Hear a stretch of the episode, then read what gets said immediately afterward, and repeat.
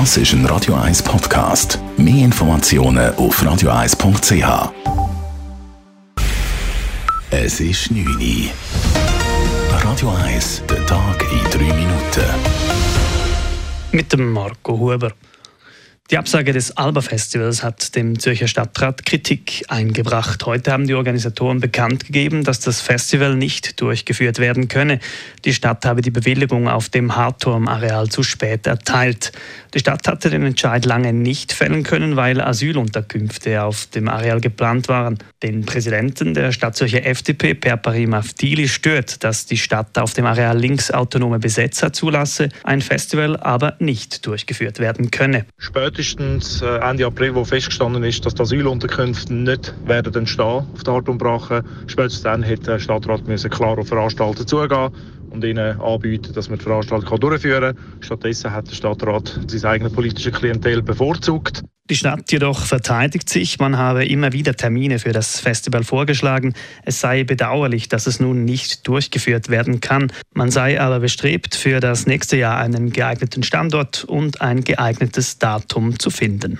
In Berlin hat eine vermeintliche Löwin die Bevölkerung auch heute auf Trab gehalten. Nach einer groß angelegten Suchaktion hat die Polizei heute Entwarnung gegeben. Es handle sich mit großer Wahrscheinlichkeit nicht um eine Löwin, sondern um ein Wildschwein.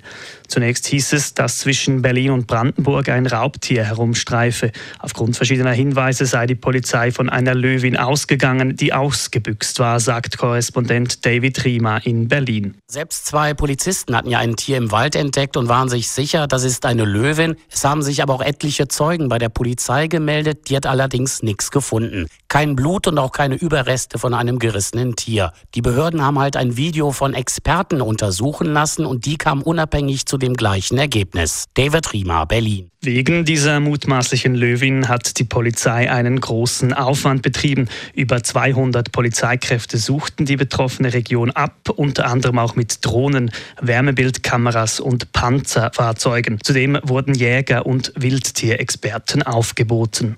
Zum WM-Auftakt hat die Schweiz gegen die Philippinen die Pflicht erfüllt und mit 2 zu 0 gewonnen. Die Schweizerinnen waren von Beginn weg spielbestimmend und kamen zu mehreren guten Torchancen. Ramona Bachmann brachte die Schweiz vor der Pause per Elfmeter in Führung. Serena Pubel sorgte in der 64. Minute mit einem Abstauber für die Entscheidung. Für Nationaltrainerin Inka Grings war es im sechsten Spiel der erste Sieg. Dementsprechend erleichtert zeigte sie sich im Interview mit SRF. Man hat gesehen, dass es am Anfang relativ nervös war, dass man dann noch erstmal ins Turnier kommen muss, vor allem auch mit Geduld. Das ist das, was wir am Anfang immer gepredigt haben. Wir sind hier auf einer Weltmeisterschaft, da wird es nicht von jetzt auf gleich und auch relativ zügig äh, eindeutig. Aber nichtsdestotrotz, glaube ich, äh, hat äh, meine Mannschaft wirklich souverän, auch mit einer wirklich guten Entschlossenheit, Körpersprache agiert und auch dementsprechend hochverdient gewonnen und fühlt sich gut an. Am Dienstag trifft die Schweiz auf Norwegen. Im letzten Vorrundenspiel spielt die Nazi gegen die Co-Gastgeberinnen aus Neuseeland. Radio 1 Wetter.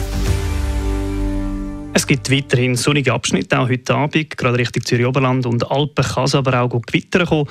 Wechselhaft geht es dann morgen weiter. Zuerst noch einzelne Restwolken, später dann zeitweise sonnig. Bis zu 25 Grad werden gemessen. Das war der Tag in drei Minuten. P. Weber's Friday Night Clubbing Show. Das ist ein Radio 1 Podcast. Mehr Informationen auf radio1.ch.